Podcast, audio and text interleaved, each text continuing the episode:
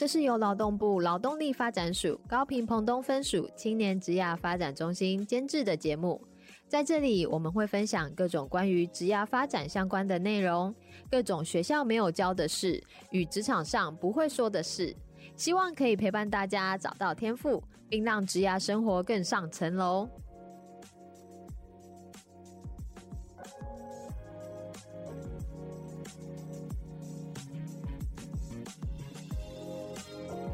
Hello，欢迎大家来到幼师沙龙，我是这一集的主持人舒婷。延续上个月在节目中提到，提供给职场新鲜人的履历准备以及各种面试小技巧的建议之后啊，接下来当然要针对求职新鲜人，了解如何因应在找工作的历程当中，持续有前进、有进度、有效率的度过待业空窗期哦。我们都知道，不要过度的焦虑或盲目的彷徨，但是要把自己的身心状态做好准备。有哪些方法呢？我们这一集邀请到专攻叙事治疗，同时也是散步后花园心理咨商所所长，即咨商心理师黄馨慧心理师来节目上跟大家一起分享。Hello，馨慧心理师，跟大家打个招呼吧。嗨，大家好，我是馨慧心理师。然后今天是第一次来上幼师沙龙，非常的开心，真的欢迎欢迎。那接下来我们当然要直接进入主题啊，就是针对即将踏入职场、成为社会新鲜人的这一群求职者，对于自己的角色转换，从学生切换到社会新鲜人，自我定位该如何调整呢？因为我们都知道，很多学生在毕业当下都想把握最后一个暑假，或是想说哦。读书读了好几年，想要好好休息一下，体验生活，珍惜最后的学生身份。但是要怎么样去把握这样的时间，做好自己的角色转换呢？嗯，我听你说的时候啊，我就在想说，哎，其实这样子的心情也是非常的正常跟自然，很想要把握人生最后一个可以把握的暑假。对，学生退休了。嗯，可是呢，呃，如果是在这样子的情况下，其实我们可以做的是有一些有点像是心态的调整。嗯嗯，也就是说，你想要去玩，你想要跟朋友见面，这些事情你还是可以做。可是你同时也可以慢慢的意识到，好像接下来是另外一个新的阶段要展开。嗯，那你也可以慢慢的去准备自己的心情。然后我觉得这样子的话，就是可以让你接下来要衔接职场的时候，你不会有点像是遇到一个大断层，然后就突然要接过去，嗯、然后就很不自在。好像你要告诉自己做好准备，一个仪式感，我要成为新鲜人，这样的仪式感。我觉得带着这样子的意识呢，那我这边有整理了三点，想要分享给就是青年朋友。嗯，第一个部分呢，我觉得很重要的部分是你的心态要从被动转为主动。哦，主攻，对，主动，对。其实我们都知道哈，就是我们在求学阶段，就是当一个学生的时候，那时候的角色有点像是你就是在一个队伍里头。嗯嗯嗯，然后你就跟着大家一起，然后做这个队伍里头要做的事情。那可能这个领队比较像是老师，他是一个带队的人，那他会告诉你说，啊，你要做什么，甚至于参考书单他都会给你，然后他也会告诉你，你这样子做是对的啦，是怎么样，要怎么修正，都会有一个这样的角色，有一个这样的人在带你。那你如果从学校离开的时候，其实就。不太再会有一个这样子的角色在你的生活里变自己了。对对对，嗯、所以呀、啊，其实，在从学校之后离开，到了要进入一个社会，然后要成为一个社会新鲜人。其实它最大的差别就是你的心态，你要怎么样回归你自己身上，然后你要开始慢慢的去想。那这个主动呢，它的范围其实很大。这个主动的心态，是，比如说啊，你可能就可以开始主动的去思考，关于接下来的人生，关于接下来的生活，什么样是你会想要追寻。嗯，那甚至于你可以开始的去收集资料。那收集资料包含就是职场的讯息啦，然后行业每个行业的条件啦，那些你有兴趣的，你就可以慢慢的去收集。嗯，哎，然后包含就是你开始啊，主动的去找人，然后问。像我我自己知道的是，我有一些认识的一些求职青年朋友。他们可能就会从他们认识的学长姐，从那个地方着手。比如说，他哪个学长啊，哪个学姐，他现在在做的行业，他可能是有兴趣，或者是他想要知道那样子的行业的一个工作内容，他就开始联系。嗯，那我觉得这些都是很好的管道，很好的方法，好像又建构出自己另外一个小队伍，自己的周遭资源这样子。这其实蛮重要的，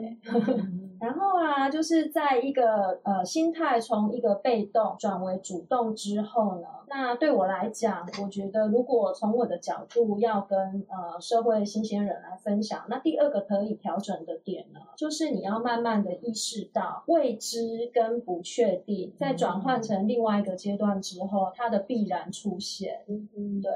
那你也要慢慢调整心态，去跟未知跟不确定去跟。共处。那我会这样子说，是因为其实我觉得在成长的这个求学的阶段，你好像有一个隐形的轨迹，嗯嗯，啊，比如说一个阶段完成之后，那下一个阶段很清楚就在那边，嗯，没错没错，对，那你就有一个这样子的轨迹，一步一步的跟着走，那你就会完成国中，完成高中，对对，完成大学，就是你好像很顺的，不管怎么样，你又不用太多思考，你只要愿意走，就照着这条路走就好的感觉。嗯，对，而且你走在这样的路上，其实你很有安全感，有很多人。这个年龄层全部都这样走，对，而且旁边的人好像就是你们是做差不多的事，嗯哼，然后你也很安心，然后而且在一个社会既定的印象，这些好像也都是会被接受。可是你转换到另外一个就是社会新鲜人的阶段，其实这些选择跟选项其实就会开始越来越广泛。没错，而且会接收到很多评价、比较，我自己也拿不清楚是我到底要什么东西的。对，嗯，那我觉得其实常常听到很多人，当他开始在思考他接下来的选择，如果他好像不是一个多数的人选择的轨迹的时候，嗯、其实，在那个过程，那个心情的晃动，嗯，跟跟那个迷惘或冲突，其实会很大。嗯，没错，没错，而且是特别是刚踏入社会的新鲜人，会更容易去看，哎，别人发展的多好，有什么样的成就，那我。从现在开始，这样是对的吗？这样是好的吗？对，嗯，所以在这个过程里头，其实因为以前在求学阶段，它有固定的作业的评分标准嘛，嗯嗯，嗯，那它的好坏也其实蛮明显的，的因为老师会告诉你，对，没错没错，最后就看分数，对对。可是你接下来转换到一个社会新鲜人，一个职涯阶段的时候，嗯，其实慢慢的你会开始意识到很多事情都是没有标准答案。嗯，对，就是很需要时间去练习跟适应的，的。没错没错。然后，所以你要慢慢的知道接下来的路，嗯，面对这个未知、没有标准答案、不确定这样的状态，嗯、它真的就是经常会出现，是要习惯这个位置，嗯哼。然后你要开始慢慢的知道这件事情，就是去练习跟未知、不确定相处的这一个态度，就是这个心态的调整跟准备。嗯，其实你是要慢慢的有意识到，嗯，然后慢慢知道，就是这是接下来的一部分，嗯，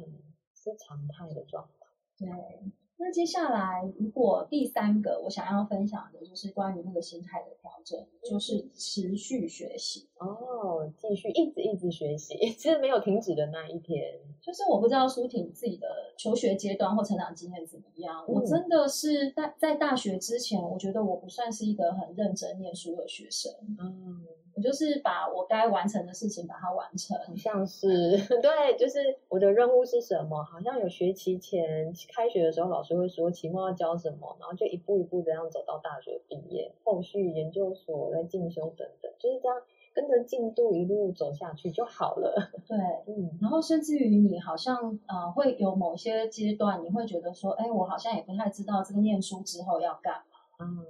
他毕业前 可能会有这样，应届毕业生可能会有这种想法：我到底要继续升学还是就业？对对。那可是其实，在我自己的经验里头，真的步入职场反而是需要大量学习的开始，是真的开始哦，不是结束。超级认同。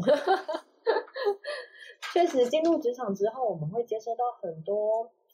实物实际情境，大家要你怎么做，但没有一个答案，没有一个定律，你就是要去试试看，做了再修，做了再改，不断不断的这样去做。嗯，对，而且。到职场之后，其实真的会各式各样的主题，嗯嗯嗯，你都会发现你不太会，嗯，比如说呃，像沟通啦、专业技能啦，那甚至于呃，比方说怎么样表达自己啦，嗯、然后怎么样呈现自己，嗯、各方面。那甚至于如果你工作呃一定时间之后，你开始有一些你自己的积蓄。甚至于你怎么样做财务规划，这些都有可能啊！真的开始有很多关于自己很贴身的一个需求跟计划，都是要你自己去摸索出来，去建构起来的。所以其实呃，要有一个心理准备，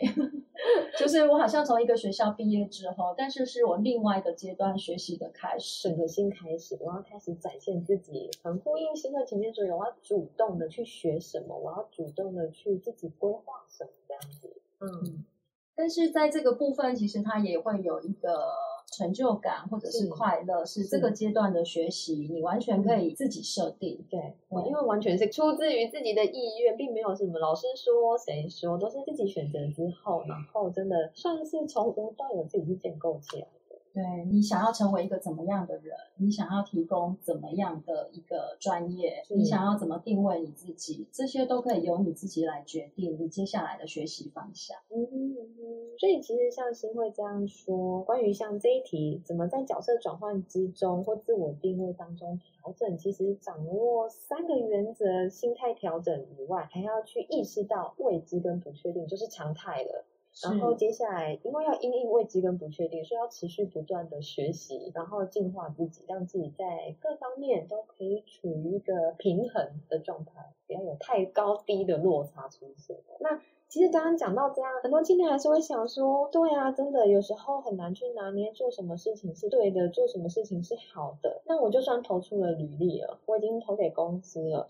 那对于未来的求职方向，还是有点迷惘跟焦虑。那这时候的心情其实很心慌意乱，哎，真的是兵荒马乱。我又来不及找我自己的小团队，我没有我的人生导师学长姐可以去寻求的话，那我可以做哪些准备，让自己的心态更踏实一点呢？我自己也会回想我曾经在求职的过程，嗯，类似这样的心情。哇，嗯。嗯那最后回归回来，我觉得找工作、求职这件事情有一个很重要的核心，嗯，它会变成你其实虽然看起来你在求职，对，然后你在找工作，没错，可是你好像要一直反复回来的去问你自己，说什么是适合我的？嗯，我要的是什么？嗯，嗯，然后在这个过程里头的选择，嗯，我到底怎么取舍？嗯，所以对我来讲，它反而是紧扣回来关于你够不够认识自己。嗯，嗯，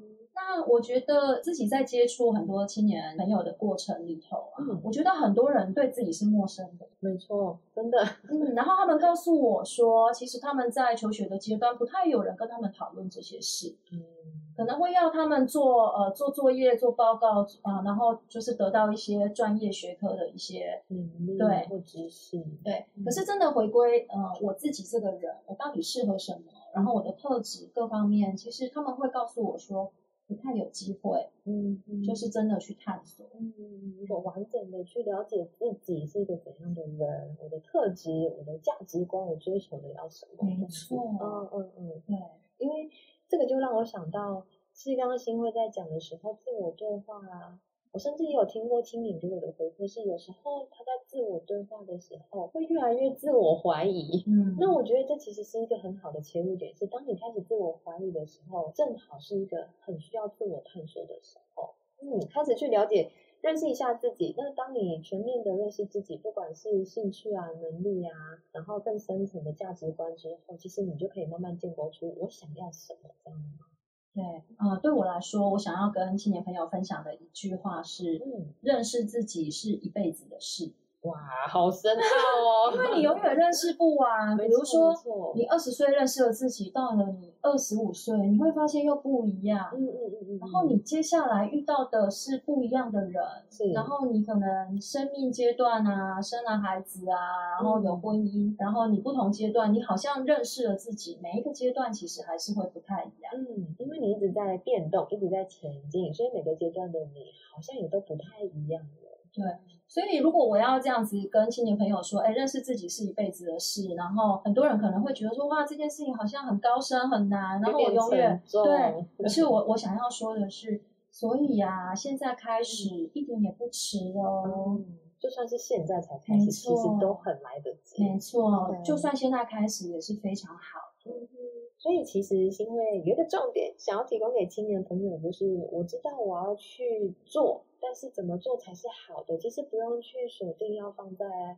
好不好，对不对？更重要的是要认识自己，知道自己要什么。那甚至新会也给大家一句金句哦，就是认识自己是一辈子的事情。那当然。不是说哇，永远做不完、认识不完，而是其实不管什么时候开始认识自己，就是最好的时刻。对，嗯。那如果从认识自己来延伸的话，嗯，其实认识自己并不是说我一定要谁来告诉我，或者是我真的要去上一个什么样子很专业的科目，我才有办法认识自己。嗯，其实有一个很简单的方法，就是从你的过去经验里头。嗯开始去发掘那里头到底是什么样的面相，那是很代表是你身上的一部分。我来举例哦，比方说啊，你可以试着去对自己提一些问题，比方说你小时候喜欢做什么？嗯，喜欢做什么？对，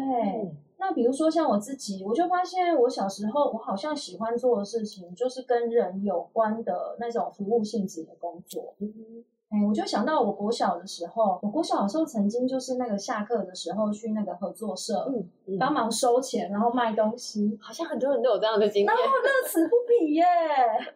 然后就觉得合作社小帮手，对，就很嗨，很嗨，嗯嗯。那我自己回想起来，我觉得其实这是跟人有关的，是，是，然后是一个互动，然后一个服务性质的工作。所以其实评委鼓励大家可以从过去的经验当中，你喜欢做什么？那做那件事情当下是很快乐的那件事情是什么样的一个，嗯、呃，算是是哪一种类型的行为就对了。对，所以你你小时候喜欢做什么，它很有可能就代表你的职业兴趣里头，可能就也有有可能会包含这个部分。没错，没错，嗯，确实对。那其实就萌芽的时候，你很喜欢做那件事情。那其实会有蛮多青年遇到这样的状况，真的很多人都说，哎，我喜欢跟人接触，但它太广了，是有什么办法可以再做第二阶层的一个自我探索或认识啊？嗯，那接下来你可能可以问问自己，什么样的工作会吸引你？哦，就直接锁定到工作。对，嗯嗯嗯，工作当然我们要检测能力，嗯，职能的部分。对，可是，在一开始，其实你真的可以把范围，就是有点像撒网，嗯、你把范围把它整个撒出去，嗯嗯，然后你从这些你撒出去的这些工作里头去看，他们有没有一些共通的特点啊或属性，嗯哼啊，比如说像什么样的工作会吸引我？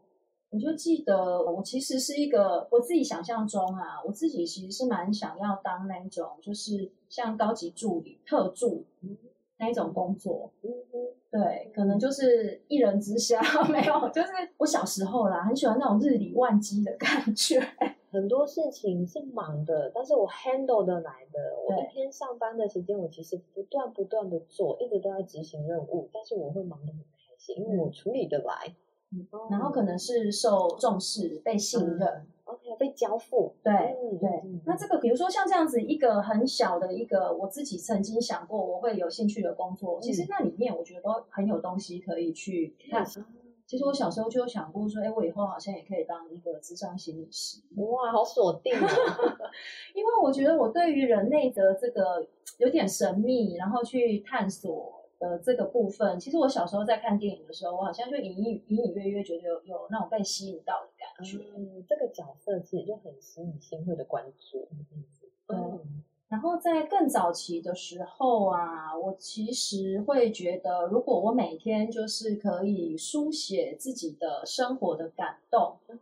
然后我就是写这样的文章去分享给别人，对，然后就可以。被喜欢，或者是对人就有可以提供一些他对生活的思考面向，就有点像是一个专栏作家。嗯嗯，就是这个工作也会吸引我。嗯，所以其实如果新会在小时候早期的新会啊，有去意识到像自己想要透过书写做些什么事情，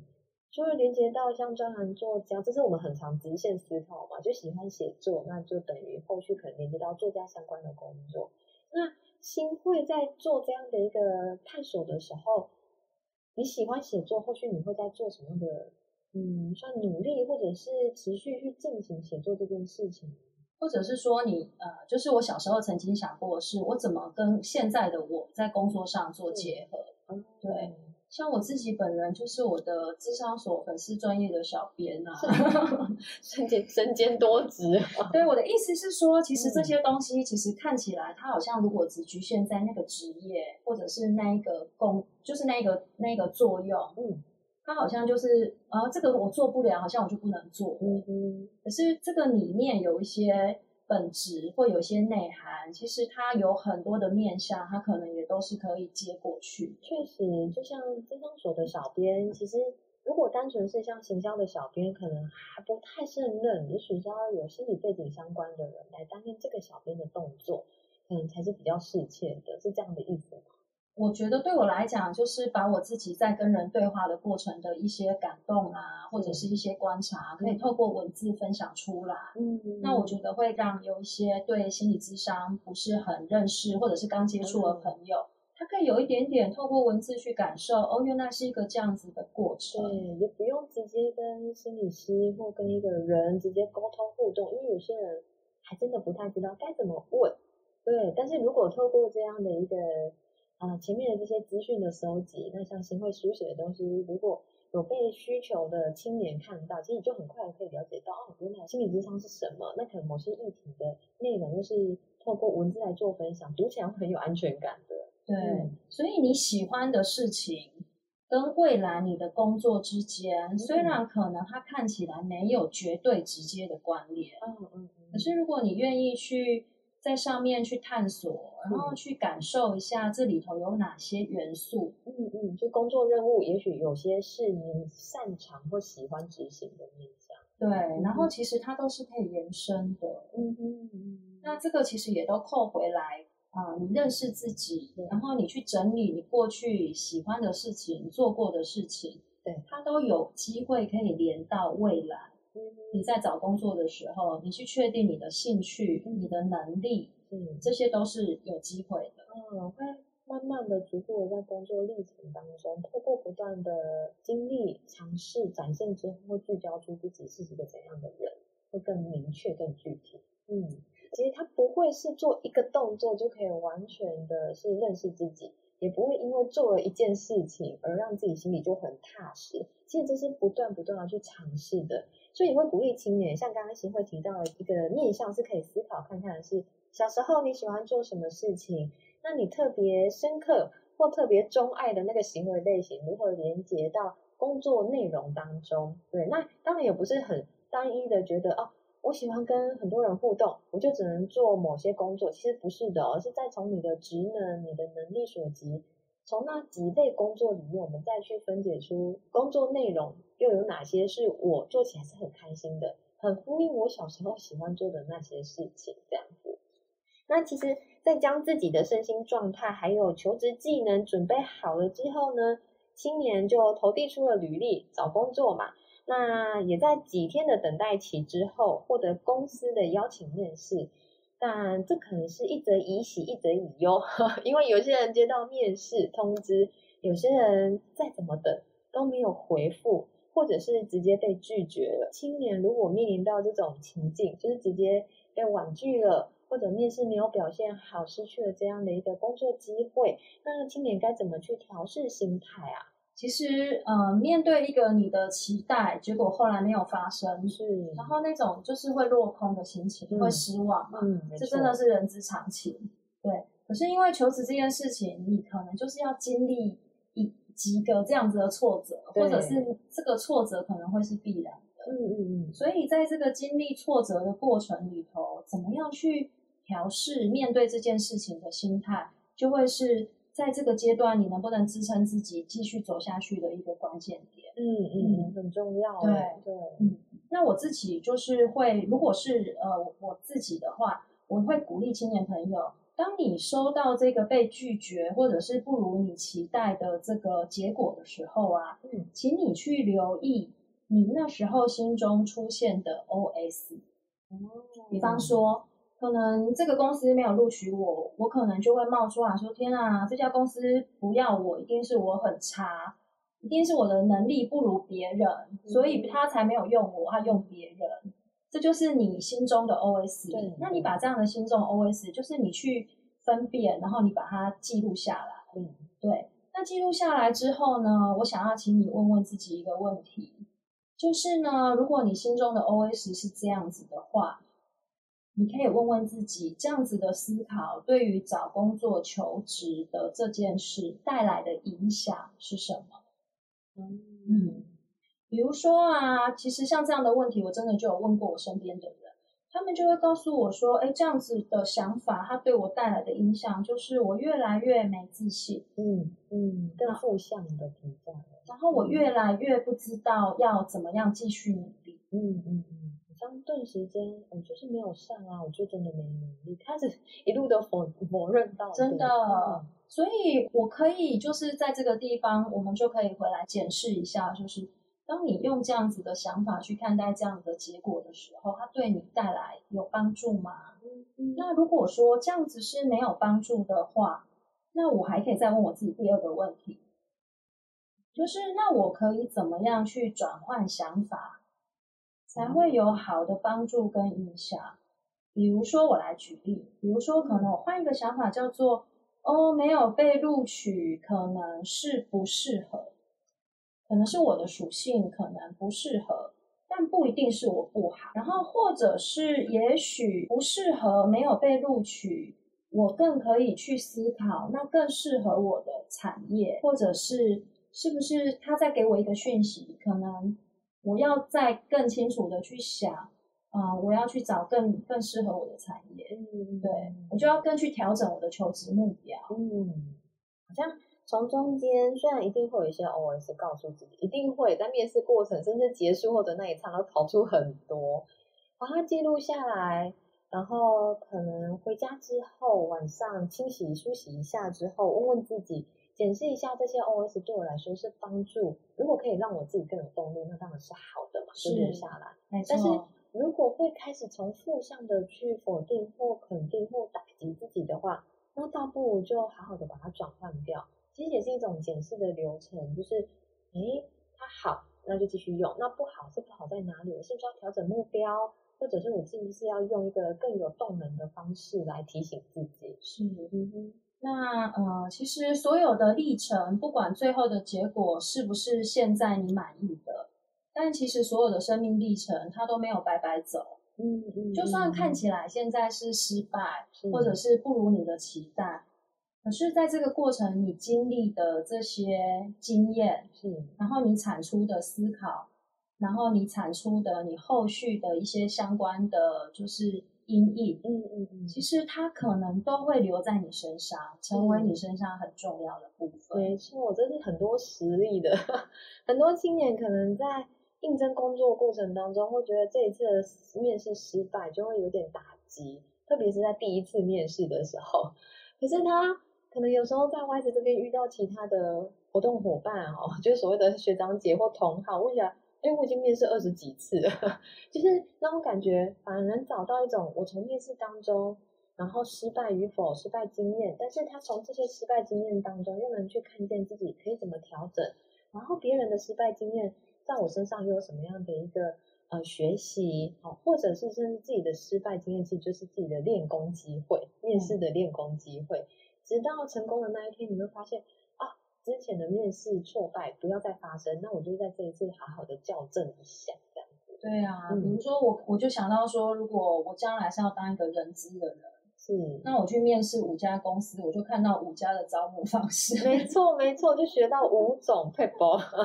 然后还可以比较，哎，A A 比较厉害，B 我觉得不行，这样子。嗯，这也是另外一种收集情报的方式哦。那比如说我将来的工作可能呃当讲师或气管顾问公司，是。那我有这么多的实战经验，对。那我可以更贴近我将来要服务的对象，他在面对这样子历程的心情。对，那我将来就可以提取出来用。确实，确实，很多教练也会去提到，就跟很呼应新会心理师的，就是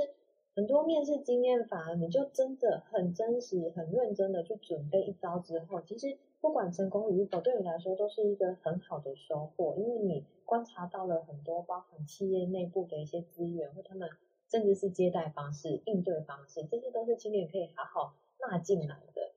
最后的成果真的只是一个有工作跟没有工作的结论，但是这过程当中，其实你会有很多很多的收获，是源自于你认真准备这一招、投入付出之后的回馈。我非常同意。嗯，然后其实，在工作的过程，其实有一个很重要的思考，是因为你刚开始在找工作的时候，你会好执着，我要找到工作，没错，要上，没错，然后我才可以欢呼啊。对，可是如果你在工作职场上有一段经历的人，你就会知道，其实，呃，企业在找人。那我们求职人其实也在挑一个适合我们的企业，啊，是。所以你怎么找到最适合你的工作？嗯，其实那个更重要。嗯，没错，适合自己的工作才最重要。但是，新慧真的突破盲点呢，很多青年在刚踏入职场的时候，很期待自己有一个成就、成功，包含面试第一次的挫败，可能就会打击 打击到青年。但是这时候真的。真的不要就觉得执着在这个成功与否，其实就回过头来看看，用刚刚的解释的历程来回顾一下，我自己是不是可以有调整的空间这样子。嗯嗯。那其实在，在呃求职待业的空窗期啊，当然如果像刚刚提到的青年，就是会停下来去检视自己，然后开始去了解一下自己还有哪些调整的空间，那当然是一件很棒的事情。但是也会有青年就是想说。啊，好了，我就投出去了，然后再开始投下一家。其实这个中间过程会有很多空窗期哦。那青年该如何设定这一段等待的生活规划，让自己呈现不是空等的状态，而是保有一些进度啦，哈，或者是可以做哪些事情是可以让生活还是继续有一些动力的，而不是就单纯只有等待这样子而已。嗯嗯。呃，这个部分呢、啊，我想提供的是三点。啊，第一点是，其实扣回来我一开始说的持续学习。嗯嗯。啊，那其实我觉得刚好现在是一个就是自媒体非常的，就是发展的非常蓬勃的一个时代。嗯，没错。所以如果你真的有心想要学习，你的学习管道好多，非常多，资源很多。对，比如说你阅读，阅读这件事情。然后你听 podcast，对，很多各式各样的什么行销啦、气管啦、法律啦，甚至于像我们自己现在这一个幼师沙龙，它就是分享很多在求职上面、职场上面很重要的知识。嗯，那这个部分其实你有意识的去把你喜欢、有兴趣、想学的主题，你就有意识的去挖掘。嗯。那其实管道非常多，也都不一定要花钱。没错，没错。如果愿意开始去尝试做学习的话，其实会有非常多的资源，是甚至是被演算法自己演算出来送到你的网页当中，都是有可能的。对，会一直不断的推播给你。但是新会有提到一个小撇步，就是现在因为资源很多，所以其实有一些青年不用付费的，或者是真的专属于青年的一个资源，真的也不要忘记去做使用，因为最近真的好。多，嗯，哦，呃，其实现在对，可能对他们，就是对我们现在就是这个网络时代，然后就是我们随时都可以上网，然后把手机看到很多资讯的人，也许资讯已经不是一个我们不缺，嗯，没错。但是你要怎么样？就像我刚才讲的，你是回归到你自己身上，嗯，然后你有意识的去整理你这个阶段你想要学、想要扩展的是什么。然后适合自己，然后以这个为主题往外去，嗯、去搜寻，是，然后不要没有筛选，就是不要没有筛选的都全部收进，对，乱枪打鸟的一直疯狂上线上课，但其实没有一个主轴或没有聚焦出自己到底想要学什么，这样子，这是一件蛮恐怖的 事情。所以回过头来，其实还是要去看看自己想要上什么课。然后找出适合自己的或符合自己需求的那个内容来做进修，这样。是，嗯。然后第二点呢、啊，我其实想要鼓励青年朋友，在这个待业的空窗期啊，你要去培养你的兴趣跟嗜好。哦，兴趣跟嗜好。对，呃，培养兴趣嗜好对我来讲啊，它是也是一辈子的事。嗯，因为你真的，一旦进入职场之后，很多人其实，如果你是一个没有一个兴趣嗜好的人，嗯，他很有可能他就很容易变成就是上班，是上班就是去工作，然后下班就是没有事情做。嗯，对。可是，如果你是一个在慢慢培养出自己的兴趣的习惯的人，或者是运动习惯的人，你会知道，你就是长久以来的职场的生涯里头，你会有一些可以 balance 的部分。嗯嗯嗯嗯嗯，没错没错。就很多青年会讲求工作生活平衡，对，他工作就寻职嘛。但是如果当我们停下来问自己，我所谓的工作生活平衡，那我生活想要什么？其实很多人会真的空洞了，真的要好好想一下我的生活当中要做什么，但是好像也不用刻意去执行什么。其实有时候在个别咨询里面，也会蛮多青年说，对啊，我找不出自己的兴趣，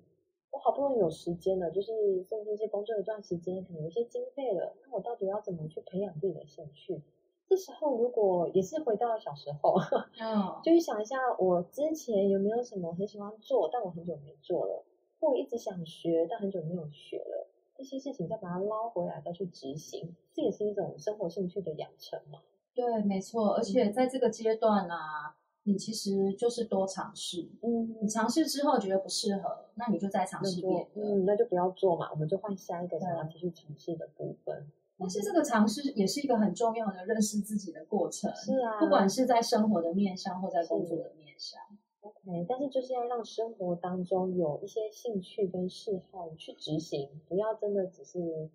在家等。对，就是去开发，因为这件事情其实你永远也都会面到面面对到的。是是是，有时候只要你愿意做了，很多延伸而来的一些想法就会开始一直啵啵啵的出现了。是，嗯。那最后一个我想要分享的是多去接触人群。哦，多接触人群怎么说？尤其是你在找工作的这个时候，其实你反而要让你身边人知道你在找工作这件事。哎，嗯哼，我真的是比较建议是，就是把消息放出去，然后不要一个人躲在家里面，然后就只有上网找职缺，然后寄履历。因为其实你有时候并不知道你身边认识的哪一个人，他会提供给你一个非常重要的跟职涯有关的对机会，或者是一个他的过来人的一个一个分享。嗯，对，多去接触人群。嗯，那比方说参加社群。参加课程或团体，嗯，那我自己就会非常非常推荐。如果你是来 YS 参加 YS 的驻点团体，或者是来 YS 参加我们的活动课程的话。嗯其实刚好我刚才讲的这些好像都有包含在里面。没错啊，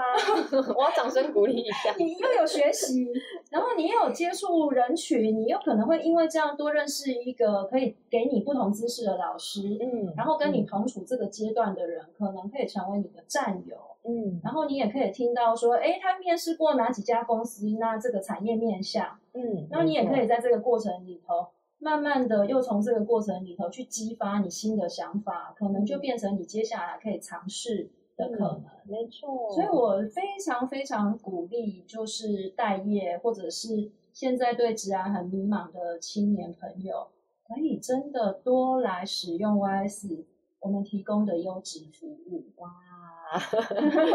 其实回过头来看，新辉刚刚提到了，如果在一个待业空窗期或在等待的历程当中，要做的三件事情：持续学习，然后培养兴趣跟嗜好。那第三个是接触人群。其实 YS 好像活动都有通包这些特质。没错。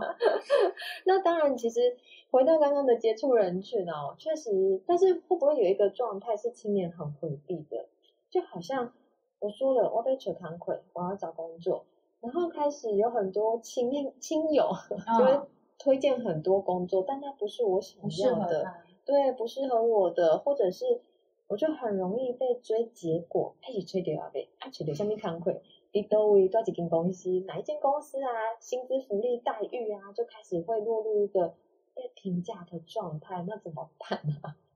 嗯，我也可以了解哈，就是如果遇到这种状况，真的很困扰，而且我就已经很敏感、很紧张、很焦虑了，我还被加重。对，所以我在想，也许你可以试试看哈，是有筛选的，哦，把消息放出去。比方说你的老师，你可以告诉他，因为可能他就有可能知道哪个学长姐，然后或者是在家族里头有哪一些长辈。或者是你的什么堂兄啊，然后表姐，他可能在什么样的产业服务，你有一点知道那个面向是你有兴趣的，是你就主动的可以把消息转达给他，嗯，也是有一些筛选的，就是还是要适合揭露的对象，然后我们让他知道，哦，我最近有试着想要找工作，那如果有好机会，也许可以让我了解一下这样子。是，我觉得如果说你你的身处的环境，可能对你来讲会。让太多人知道有一点压力的话，也许就是去做一点过筛，嗯嗯嗯，然后有有特殊锁定对象的人，然后你给你就把这样子的消息就是告诉他，然后请他也可以帮你留意一下，帮你机会。确实啊，很多时候，嗯、呃，网络上搜寻的资讯是大家很公开的资讯，但是也相对来说，会有一部分的机会是源自于亲朋好友间的一些推荐啊，或者是一些。算是小道消息吗？就是内部消息，对 这样的一个机会，嗯，或者是就是呃社团的学长姐啊，然后从他们那里得到某些就是在那个圈子里头才知道的管道，很多工作都是跟这个有关诶、欸。对啊，其实好像会有蛮多社团，刚刚先会提到很多社团，不管是实体的或线上的社团，确实会有一些所谓的。呃，相同属性、同号的，或者是共同类型的那些植物，他们会组成一个社团。这个部分也可以邀请青年，就是好好搜寻一下。那也可以及时用这样的方式，不管是接触人群也好，就是可以让自己获得更多的一个机会。嗯，对，就是虽然说，呃，有人说。出社会之后，人脉很重要。是，但是我觉得，如果我们不是这么样功利主义的，把人脉当成是一个有用的一个结果，嗯，没错。你光是多认识一个他人生有丰富经验的人，你都可以从他身上得到一些体会跟成长。多听了一个故事，对，多读了一本传记的感觉，真的就是多跟前辈或呃学长姐这样来做交流的话，其实都可以学到蛮多东西的。是、嗯、OK，所以其实整个回顾起来啊，从一开始踏入职场，成为社会新鲜人，青年一定要学会自己的一个自我定位，就是要从心态从被动转为主动，那思考未来自己想要什么，然后去做比较多的资料收集，去建构起自己到底要怎么样去规划后续的一个职涯。那再来是要有意识的去了解到，哇，接下来常态就是未知跟不确定。那再来就会是持续的学习，哈，算是不断的要去了解到这个过程，我需要在进修增强自己哪些部分。后续我们在找工作当中的投履历之后，要怎么样去解除自己的一个迷惘跟焦虑哦？其实就是好好的认识自己吧，真的认识自己，知道自己要什么，喜欢做什么。那透过这样的方式聚焦出自己想要什么，就可以让自己心态比较踏实一点了。那再来就是，如果被婉拒了，求职失败的部分，当然失败只是一个结果，更重要的是我们停留下来，把自己心中的 OS 抓出来，记录下来，问问自己，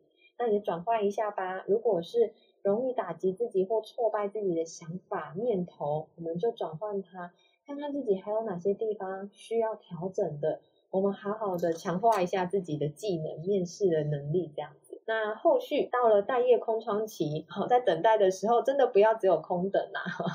其实可以持续的学习，然后兴趣嗜好的培养，接触人群，这就是很重要的，可以是收集很多很多资讯的部分。以上这些内容啊，其实就针对，特别是应届毕业生，或者是离开学校，或甚至是有些部分的青年是转换职场。在转职的阶段的青年，其实以上这些资讯呢，都是一个很好的，是让你在转职或待业期间可以好好录入自己生活当中练习的一些小技巧。非常感谢新会心理师今天分享给求职新鲜人的建议哦。那学生要从这个学生身份转换成是求职者的身份，需要经历一段的转换适应期，应该不会太短，可能需要几个月的一个调整。那就算是今年很顺利的直接有机会进入到职场，也要准备好自己的状态，直接在职场当中做一个比较好的一个适应哦。那重点是该如何好好利用这段空闲时间充实自我。那不管是遇到失败啊，或者是被拒绝，真的不要气馁哦，好好的找出自己的问题点，然后我们来调整一下。那针对问题解决。那相信未来可以面对到不同的问题跟挑战，因为刚刚讲的这个历程，应该是在工作当中 每天都会面临到的一个状态哦。那练习久了，其实自己就可以从容去应对接下来的很多突发状况或情境。那希望青年就可以在呃不断的练习，或者是投入职场当中，可以找到属于自己的天赋，那建构出专属的职涯这样子。好，那谢谢新慧心理师今天的分享，真的很精彩，我会想要一直回放去听所有的小技巧这样子。那很谢谢今天新慧心理师的分享，谢谢。嗯，那我们幼师沙龙下一集再见喽，拜拜拜拜。谢谢你的收听，如果你有任何的感想或是回馈，现在就到我们的 IG 跟脸书上给我们一些 feedback。如果你喜欢我们的节目，不要忘记订阅并留下五颗星评价。给我们一些鼓励，并分享给身边更多人知道。谢谢大家，我们下集再见。